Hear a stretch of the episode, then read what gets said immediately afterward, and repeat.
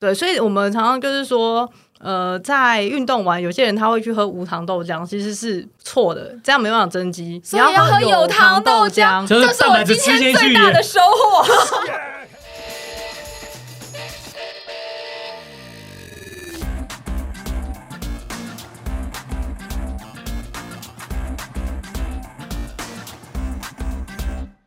家好，我是 Windy，我是老吴，欢迎再次来到运动人的 Pancake。哎，老吴，我其实觉得我们运动人的 Pancake 有两种 Pancake，两种 pancake 怎么说？一般我们讲 Pancake，如果用中文来说的话，比较像是练功房。嗯，另外一个，我觉得 Pancake 是运动人的食堂，食堂为什么是 pancake？因为你知道我食们食堂很开心来着，没有，因为我们常常在运动的时候也要克制饮食，或是不能讲克制啦。我觉得如果讲说是控制，哦或者是说节制，节制，或者是说有计划性的饮食，是一个优秀运动人也会进行的计划。所以有时候食堂也会变成我们的 pancake 啊。比如说我最近可能要比赛了，比 KOM 之前我超节制的，我都不太敢吃淀粉，我想说越轻推力比越高，才爬得上那个坡。听起来好像蛮有道理的。对，所以那阵子我的食堂就蛮 pancake 的，哦，那你太 pancake，我就是蛮不 pancake 的那一种。你就大吃我都大喝 pancake 啊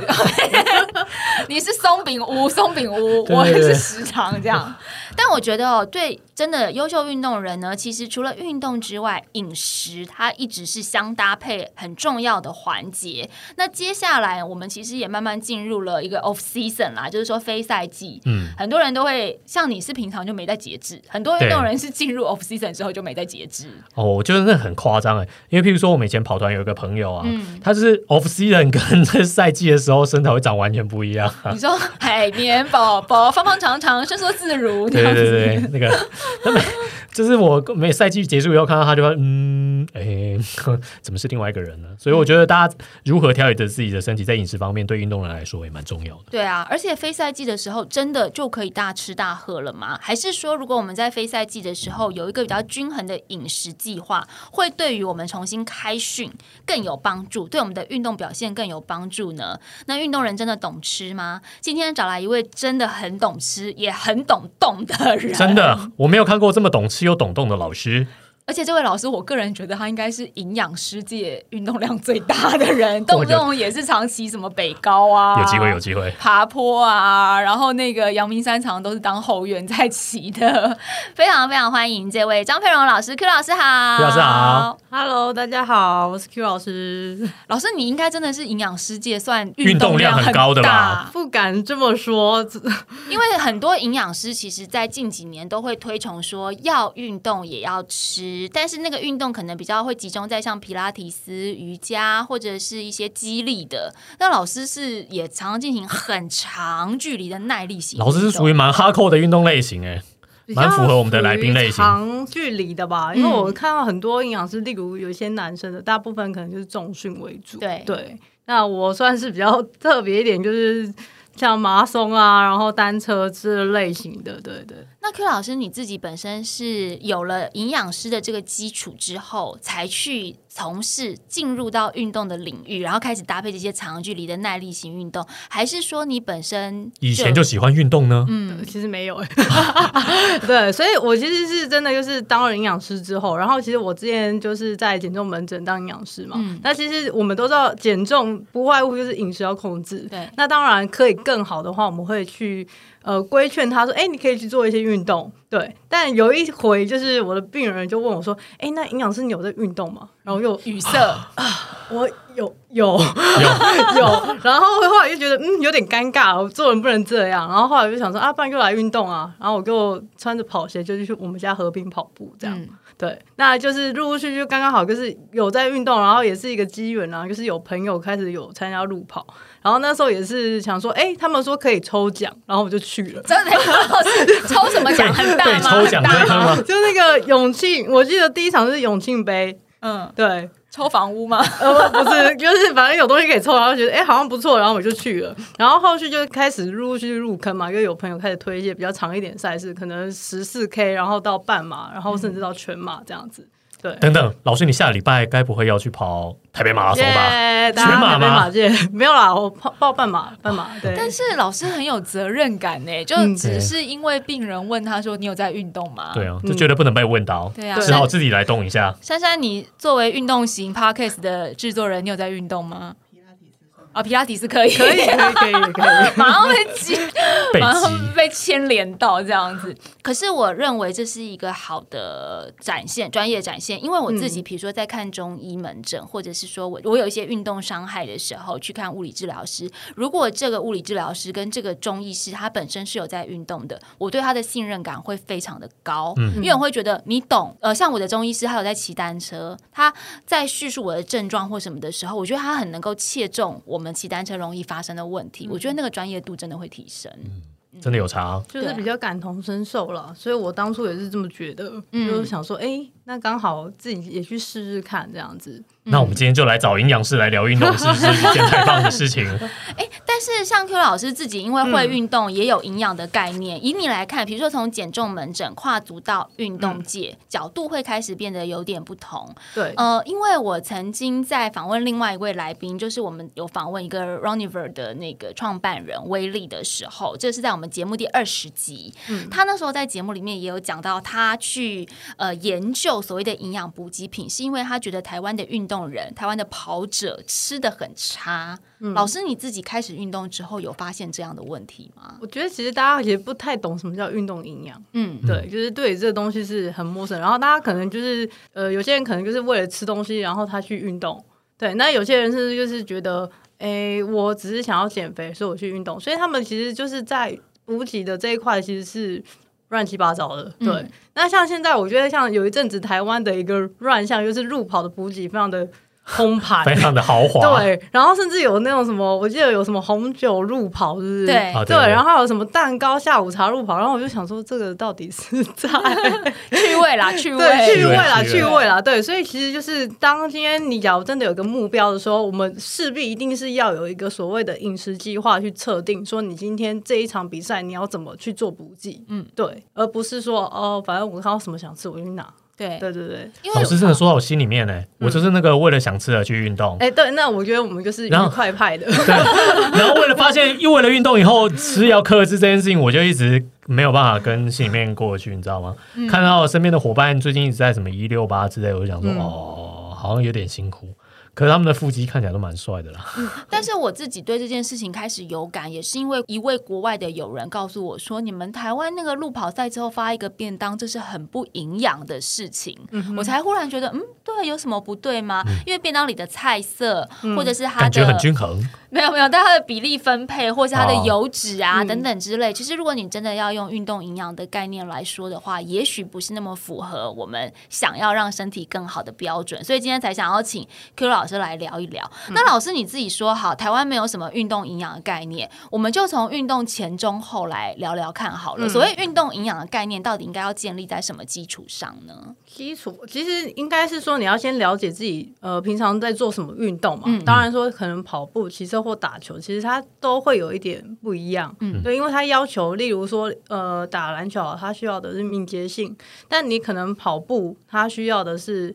持久的耐力性，嗯，对，那甚至说，哎、我可能只是要做健美比赛，它只是要外观肌肥大这样子，对，对，那这样子的一个饮食的方针其实都会不一样，所以第一个你要理清你做什么运动，嗯再来强度在哪里，还有你的运动时间等等，这些都会有不一样的一个做法。嗯。对，所以这就是运动营养师为什么要存在的原因啦。对嗯，那如果以嗯我们耐力型运动来说，你老师正在准备要去参加一场台北马拉松的半马来说，好，半马会好不会比较实际一点的好这个呃，其？实一般我们像跑步好了，其实当然，我觉得运动前中后它有一个大致上的一个原则是没有差太多的。嗯对，就是我们在运动前一定要补充食物，嗯，还是要吃点东西。那其实像我之前常看到很多跑友，他们很喜欢就是空腹去运动，那我觉得其实是很不 OK 的。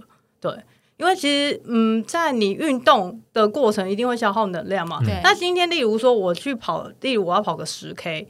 我的课表可能会有一个强度，例如我要呃撑住五分数，从头到尾这样好了。好，那是不是对你的身体来说，对我来说是有负担的？那你假如今天空腹的时候，你的肌肉里面是没有能量的，你的肝糖是干的。所以变成说没有办法，就是呃，可能这个配速你有没有办法从头跑到尾？我可能只跑个前面五 K，后面就没力了。嗯，对，那你就达不到你要的训练效果。嗯，可是我也有看过相关的国外研究论述，说可能你在一周当中。呃，规划一次的空腹运动，它对于你的某种能量消耗的效率会比较好。对，这个是空腹燃脂理论，然后它那个比较针对说，就是他想要训练你的呃脂肪利用的效率，我们说的燃脂效率。对，那其实假如说针对，嗯，应该说我们平常就是你有一定的一个课表在执行的话，还是会建议说，还是至少都要吃点东西。嗯，那甚至说有些人他是觉得他的。呃，假如不吃东西，它可能燃烧脂肪更多，比较容易瘦。这一块更是。另外一个层面，更不是这样，不是这样，对，没有肝糖烧，不就是烧脂肪了吗？没有，没有，没有，对，就是很多人会这么觉得，以为是这样。我空腹燃脂，有一阵子，我觉得那个，我之前看过 Facebook 有一个活动，就是我连续不知道几天，十五天，然后就是空腹跑步，然后那时候看到整个觉得天哪，这什么鬼活动？对，就是想跳出来说，听听专业的，闪开让专业的来倡导大家空腹去运动，然后觉得嗯，其实还蛮危险的。那再来就是你可能真的，大家我去看很多人运。运动，那可能运动，呃，就是会真的有低血糖的问题，是对。那其实我觉得很不 OK 了。嗯，那如果说呃，运动前一定要吃，不要空腹，比如说以准备半马或者是说自行车这种比较耐力型的，是不是它的吃在运动之前的吃比较适合吃碳水化合物？对，嗯，我们一般是建议就是比较好消化吸收的。那再来就是看你运动的时间点嘛。假如例如像我们都是晨跑，嗯，那晨跑你当然是。可能也不能太早起来吃早餐嘛。那我们一般可能，假如说可以抓三个小时到五个小时是比较 OK 的，就是吃一餐正餐的时间。但是你假如今天起来，大概可能过没几个小时，你就要去运动了，大概一个小时至少一个小时，你吃。它的话，你这个时候你吃的碳水化合物就是一些比较好消化吸收，就我们说的，呃，像我会比较喝燕麦奶这种东西，或者是吐司这种很好消化吸收的，或馒头，嗯嗯。但我常常起床之后五分钟我就去运动了。你现在知道为什么我要四点起床，然后五点才开跑吧？因为我都会赖床赖到最后一刻。可是我觉得这也是看很很个人，有些人他肠胃道消化就是很快，他吃完之后马上就没事。可是假如说骑脚踏车，我觉得还行，因为脚踏车比较不会震动。对，那你跑步，很多人他跑一跑很容易就会胃食道逆流。对对对，嗯，就消化不良。对我就是赖床赖到最后一刻，然后宁愿空腹运动那个，现在觉得好汗颜。对，还是要吃一点了。对，然后在运动过程当中的补给，比如说今天在比赛当中好了，因为我之前也一直有一个错误的观念是说，我们在比赛当中要一直吃蛋白质。后来是有一个就是宜兰女子单车队的教练黄教练，他跟我说不要吃那么多的蛋白质。哎，对啊，应该是说我们运动能量的一个优先取用是使用。肝糖嘛，对，肝糖最主要就是从碳水化合物来，所以应该是吃糖类。嗯，那蛋白质它的消化时间会比较长一点，所以我们一般都是从糖类。去做一个优先的选择。对啊，所以我观念完全错误，因为我一直觉得运动人就是要吃蛋白质。可是运动完以后才要吃蛋白质蛋白胸肉或水煮蛋吧？对啊，对，只有在奇怪的田中马会出现这种东西。对对对，我之前第一次吃到茶叶蛋，在那个安平马，安平马，然后吃完之后就后悔给丢。所长茶叶蛋吗？可能是因为我们常常都觉得说，哎，我要就是增加肌肉量，就要吃蛋白质，所以就变成我有这个错误的观念，觉得说我。在运动当中，我也是以蛋白质食物为主，所以到了很后面，我运动了很久之后，我才知道在过程当中也要多吃一点淀粉或是碳水化合物。所以你在过程中完全没有吃淀粉吗？应该是有吧？应该还还是运动对对，都还是会有。呃，运动过程中其实最重要的就三个元素，第一个就是糖类，在水分跟电解质这三个。那其实就是看呃你的运动时间的长度，像例如我可能跑个。五 K 好了，那我可能根本连糖都不用补，因为我本身的肝糖已经够了。对对，那要补的一个是水分跟电解质的这个部分。嗯，那老师。运动完之后总可以吃蛋白质了吧？可以，但是也不能只吃蛋白质，对不对？呃，也是要看你的一个计划。假如说我是一个正常修复的状态，那当然就是我的碳水化合物跟蛋白质都要吃。嗯嗯，那我们一般来说就是碳水化合物的比例比蛋白质的话，碳水化合物大概是三到四比一的这个一个状态。嗯，所以糖类会比较多。我有听过一个说法，说呃，如果说你是进便利商店，因为我相信大家可能在练 LSD 或者是单车长距离的时候，都会进便利商店做补给。我有听过一个说法，说便利商店里面最好的那个选择就是巧克力牛奶。巧克力牛奶呃，巧克力牛奶是有研究。它就是针对各种饮品，然后里面就是发现，哎，可能纯牛奶或者是巧克力牛奶或者是豆浆等等，它就很多个去比较，然后后来发现巧克力牛奶的比例是最 OK 的。因为它里面牛奶不行吗？也可以，苹果牛奶其实没有它，我就放心了。它在哪里？就是在于说这个调味的东西，巧克力它是个糖，嗯，精致糖，然后牛奶它是个蛋白质，对。那蛋白质里面牛奶算是又有乳糖，所以它比较起来，它就是一个刚才提到的这个黄金比例，就是接近四比一。对对对对对，大概这样子的一个状态。对，但是如果更好的选择，应该是说比较更天然或是圆形的食物去让它四比一。然后巧克力牛奶只是说我们比较方便的一个选择，而且其实会希望就是在运动后你一样它的吸收要快，所以呃，其实像这种精制糖，这个时候在。运动完吃反而是哎还蛮 OK 的哦，对，所以我们常常说运动完不用吃什么生菜沙拉，那是一个很笨的做法，因为你的。肌肉根本就不需要，所以刚刚提到那什么下午茶马拉松，他如果把这些下午茶甜点放到最后是赛后赛后餐盒 就可以，好像还不错。以前不是都有一个说法吗？就是运动完一个小时之内不要吃东西啊，不然会胖。这是对的，这个其实是蛮古早的一个说法，蛮古早的说法。后后来其实我们现在都建议说，运动完其实要吃，但还是要看什么运动了。假如说我刚才说只是跑个五 K 五 K 或者是更短一点那种，就不用吃。那我们一般，假如至少运动一个小时以上的话，正常还是要吃了。对，嗯，哎，大家要调整一下自己的观念。对，对，短短的聊天已经，我们已经讲了多少个错误观念了？没有没有，我觉得我的观念一直蛮正确。我早餐至少要吃两份啊。哦，好好好，就是跑步前一份，跑步后一份。好，给你拍拍手。可以，没因为会饿啊。我个人还有一个比较大方向的问题，就是我们常常在骑单车，尤其是爬坡赛的时候，会讲说哦，要进行增肌或者是减脂这样子的计划。那增肌之后，你才开始做强度的训练，或是减脂之后才开始做强度的训练。但是 Q 老师，增肌跟减脂是其实是不同的概念，是不是？因为常常很多人就会问我说：“哎，老师，请问我要怎样增肌减脂？”但其实这是两回事，因为它是两个不一样的生理。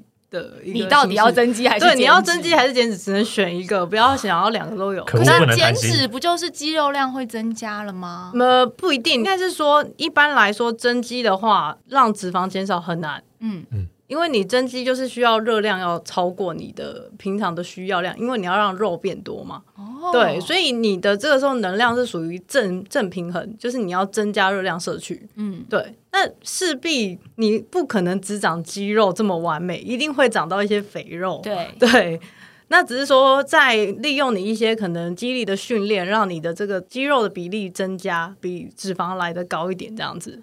所以比较好理解的方式，我们有可能可以说减脂的话，它是必须要少吃一些；但增肌的话是要多吃多吃一点。对，那当然是两件不一样的事。对对对，两 所以就是你怎么可能？所以既增 肌又减脂。所以问老师说：“老师，我要如何开始增肌减脂？”就好像是问说：“老师，我要开始如何多吃和少吃？”这样的意思。问号这样，到底要到底要哪一个？哦，我懂了。那。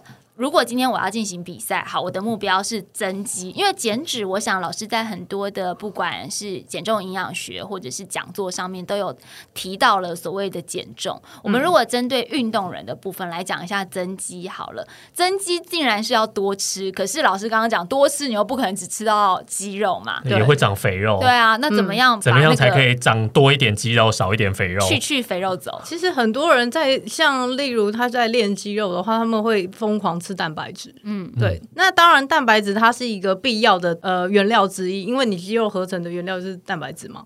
那我们呃在蛋白质的选择上，一般会建议就是选择高生物价的蛋白质，就是它的利用率比较好的，例如蛋啊、奶啊，或者是一些肉、鱼、海鲜这些都可以。嗯，那再来就是呃，它的分量的部分，我觉得要注意，就是很多人常常会吃太多，那其实吃太多你用不到，也是变成脂肪嗯存起来。嗯，对，那呃，一般大概用是体重来算，就是每公斤体重大概是一点五到两克这样去算，一天吗？对，一天的量，一天的量，然后你这样去吃，那还要注意一件事，就是蛋白质当然要吃多，没错，就是你要吃足够，但常常很容易会伴随着吃太多的油脂，嗯，因为很多大家就想说，哦，那我要疯狂吃牛排，哦牛排很油啊，对，那但是牛排也有分油一点的，好，你假如要吃不油一点，可能就是啊吃菲菲力。对，那也太贵了吧？对对对，然后或者是说好，所以很多人会去吃鸡胸肉，它就是算是一个比较低脂，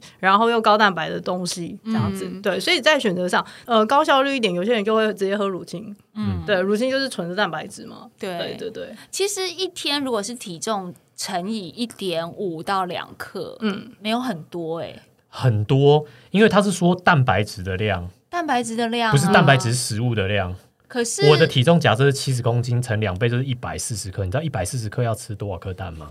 一百四十克，可是你一块牛排的重量也超过一百四十克啊。是牛排的重，不是重量蛋白质的含蛋白质哦，蛋白质的重量，颗蛋我记得才一五克还蛋一颗，蛋就是七克。七克啊，哦那我要吃二十颗蛋才会到一百四十克的蛋白质。所以一块牛排的重量里面不会全部都是蛋白质，那它大概会有多少比例？就是看它可能会有油脂，对对，然后水分嘛，这些东西哈。哦，但是如果我一整天都只吃水煮鸡胸肉的话，嗯那我吃到的蛋白质的量就会比较多了。相对来说，也不能只有蛋白质，哦，对，就是呃，刚才还没讲完增肌的一个重点。第一个当然蛋白质，当然第二个其次的就是它的碳水化合物，就是糖类的量也要足够。因为我们一般就是要有糖类才可以去促进我们身体分泌胰岛素。嗯那胰岛素它其实就是可以让我们呃的这个肌肉去形成一个合成的一个作用。哦，对，所以我们常常就是说，呃，在运动完，有些人他会去喝无糖豆浆，其实是错的，这样没办法增肌。所以你要喝有糖糖豆浆浆，就是这是我今天最大的收获。耶可以喝有糖今天开始的。要喝有糖的，早说嘛，老师，我都为了我那个无糖豆浆有多无法入口啊。等一下，等一下，我怀疑你这一集完以后就会一直画错重点不是，我这集完之后就一直大吃大喝，回去就是喝有我下糖豆浆你还认。得出来吗？放心的吃。这样有了老师的那个利润支持之后，哦，所以是要喝有糖豆浆。对，就是它又有一点糖分去促进我刚才提到胰岛素的分泌，这样子，然后它才可以把糖带到我们的身体里面，然后去呃进行所谓肌肉合成的这个生理作用，这样子。嗯，可是老师这样子，你说我们既然是增肌，也可以多吃蛋白质，应该是说要多吃蛋白质，然后也要多搭配碳吃碳水，那不就等于是我们要多吃很多东西？对，但是重点来了，我们一直没提到一个就是脂肪，嗯脂肪的比例就是不能太高。那其实我们现在的一个饮食的一个状况，就是太多的食物里面可能都会伴随着高油。例如说，刚才提到肉里面可能就会有饱和的脂肪，嗯，对，所以你要去挑低脂的、中脂的。那甚至说，好，有些人说，啊、那我多吃饭。那有些人就会很喜欢吃什么卤肉饭啊，那卤肉饭那个乳汁伴随的也就是油油脂，脂对。那甚至有一些好面包，面包里面也会加奶油，哦，对对对，都是一些无形的，你不知不觉觉得我好像吃的量 OK，但是无形的这个热量就是脂肪的含量也跟着飙高。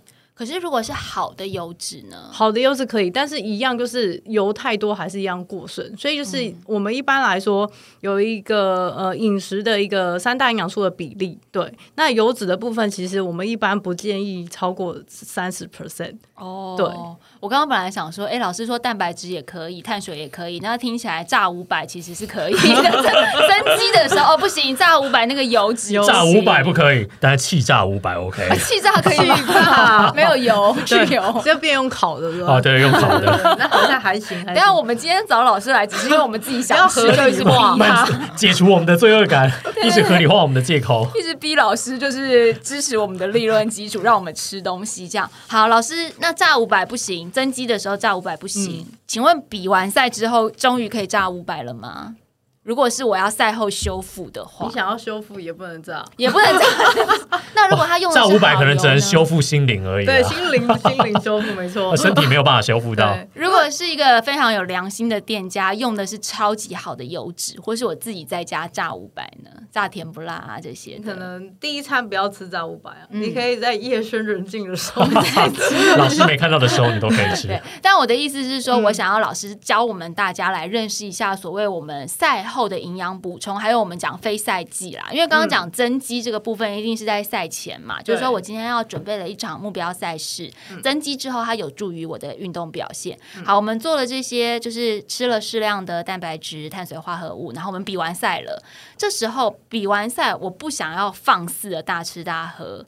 我可以透过什么样的饮食计划，让我在 off season 的时候可以舒服一点？但是当我恢复到训练状态的时候，它又不至于身体是整个排了了的状态呢？嗯呃，其实我觉得就是在运动后的一个补给那一餐是最重要的，就是我们刚才提到说运动后要赶快吃嘛，那我们一般是建议至少要在三十分钟内吃是最 OK 的。哦，所以其实要赶快吃，要赶快吃，那最晚最晚，我建议是不要超过一个小时之后。嗯，对，那这个时候吃的东西当然也很重要。那刚才前面有提到一些，就是碳水化合物跟蛋白质的比例，两个都要有。那以糖类为主，然后少量的蛋白质。那这个时候就是刚才提到脂肪的部分不能太高，所以炸五百、就不不行。对 No way 就不行。好，那呃，我们一般其实假如在呃非赛季的时间，其实就跟我们一般正常人的一个饮食一样啦。那我们一般要宣导的一个观念就是要均衡嘛。嗯，所以我觉得其实这段时间就是我维持自己身体的良好的生理状况，维持你现在的呃体态。就体体重标准，嗯，这样就 OK。那这样子其实基本上刚才提到均衡饮食的这个概念，就是你的六大类食物其实都要每天都要吃到。再来就是呃，还有一些可能比较高糖的、高油的这些原本就要少吃嘛，避免对对，一样还是要避免这样子。嗯，好，那既然这样子，我们了解了赛后营养补充也很重要。另外还有一个很重要的名词跟概念，我想大家也许听过，可是搞不好我们也有很多错误的知识在里面，就是肝糖超补。对啊，大家都说长距离赛之前，尤其是全马之前，大家就前个礼拜要进行肝糖超补。还有铁人赛之前啊，对啊，听说肝糖超补就是吃很多的糖，呃，有一些人可能是幽默感，可能是只是开玩笑，大家都会在赛前拍一整桌的美食，然后就说：“哎、先到台东了，来进行肝糖超补。”这可能是开玩笑的，但是也有一些人是认真的，认真觉得在吃啊。觉得我大吃就叫肝糖超补。我真的是比赛前三天每天都吃意大利面跟白饭，老师，这是对的吗？这是对的吗？听起来好像没什么错。啊，真的听起来没什么错吗？呃，可是分量要对啦，哦，分量分量，跟你的一样三大营养素的比例要对。因为我们一般来说，就是肝糖超补，它在可能赛前三天，就真的是那三天，三天就要做了吗？对，赛前三天，哦然后你就要开始搭配高糖低脂的一个饮食。那这个时候你的糖类其实比例要很高，嗯我们一般来说用体重来算，大概就是八到十克。的乘以你每公斤体重的一个量，那那变成说就是基本上你的热量，注意一个重点，就是你的热量，例如你一天是吃两千大卡，嗯，你只是把你的两千大卡变成，例如说八九成都是糖，剩下来一些蛋白质、纤维质蛋白质。油脂，对对对哦，不是说我超超过原对，本摄取每日其实现在很多人的一个做法会变成说，它是有点真的超过超了，超量补。补，对，哦。超过了，有点超过太多了这样子。可是这等于说你要自己很精确的计算呢，就是真的是要拿笔出来算的那，就是大概会算一下，说我至少每天要吃几份的糖类。嗯。对，那糖类的话，你再去计算说，好，我可能借有说吃饭。或者吃吃吐司或吃面或地瓜等等，用其他这种方式去算，说我一天要吃到多少的量。所以像我们之前啊，就是我们跑团，大家就是在台北马想要破破三嘛，嗯然后这就那一个礼拜啊，我那时候就说，哎、那个最简单就是拿吐司来啃啊，他人手一包，然后每天那个工作下午下午茶时间就拿起来啃啃吐司，然后就看到大家那个拍照说今天你啃了吗？就是一包吐司在那边，然后我就觉得嗯很好笑。哎、老吴这样子听起来，我上次是补错了耶。KOM 之前我也是吃了很多的饭，还有淀粉淀粉，对，吐司、面包，可是超过我平常一餐或是一哦，天的量了，因为我那天不是吃了两份份饭跟一份厚片吐司。等一下这样吃。吃到快要吐了吧？这样不太好。对啊，所以老师，我这个其实我像像老师刚刚讲的，就是说平常我一天摄取两千大卡，我就是要维持这个，只是比例上面碳水增加对而已。对对对对所以我上次吃太多。哦，吃太多，对啊所以难怪我就跌倒了。而而且碳水，呃，应该说肝糖超补，它也要看运动类型。例如说，你今天要参加的是一个爬坡赛，嗯嗯爬坡赛很吃体重，但是肝糖超补法会增加体重。哦，对，所以就是假如是那种比较吃敏捷性的啊，或者是像我刚才说登高赛这种，其实不太适合。可是爬坡赛、像 KOM 这种也是超过五小时、六小时、对对，就七小时，是你要去做一个取舍，嗯就是你今天这个东西势必会让你的体重增加。对，但是你假如肝糖超补的话，就是只是让你前半段你可以不用补充嗯，能量，就是少补给。但你假如在车上，其实大家吃东西都很自在的话，其实我觉得也不见得说一定要补到这么多。哦，哦完蛋了，我数学很差，我觉得这些需要经过计算的东西我都算不出来。哦，但是我觉得蛮有道理啊，因为你肝糖超补其实就是先存了一点，到时候比赛的时候。对你就想象说可是你比赛的时候如果也嗯吃的话，那其实其实实还 OK，就是看你的消化的程度。哦像它其实就是我们今天一台车开出去，你把油加满，嗯，对，肝糖超补就是加很满，你可能哦再多一个油箱满油箱。对，然后你假如没有超补的话，其实就是你的油箱可能没有全满，可能七分八分满这样子。那你可能借由说，呃，因为你七八分满，所以你可能一开始跑出去，可能十 K 你就比较快饿了。那嗯你假如提早补充回去的话，一样可以让你的油箱满回来。嗯，对对对，所以只是差别在说，它的好处是让你不用中间一直要拿东西起来吃。嗯那吃进去，当然你又要一些时间去消化吸收，没有那么快。我懂了，对对对对所以铁人赛事就很适合，因为铁人赛事的前段是游泳啊，游泳要摄取食物没有空吃啊，对啊，对比较不方便。没有。如果我是教练，我就说你游快一点回来吃就好。哎呀，你这样 为什么要慢慢游给我们？选手莫大的压力。所以老师刚刚说，像肝糖超补啊，他也要看形态，然后也要看呃爬坡赛啊，或者是你体能的需求，还有时间上的长短。像很多人说，哎，我明天跑半马，我就要肝糖超补。其实半马很短就结束了，也不需要做到肝糖呃超补。一一般肝糖超补，我们会建议至少一百二十分钟以上的一个长程耐力活动会比较需要。两小时以上，哎，怎么办？哦我半马可能在两小时上下。那你可能就可以吃一点，可能就可以吃一点啊，可以多吃一碗饭。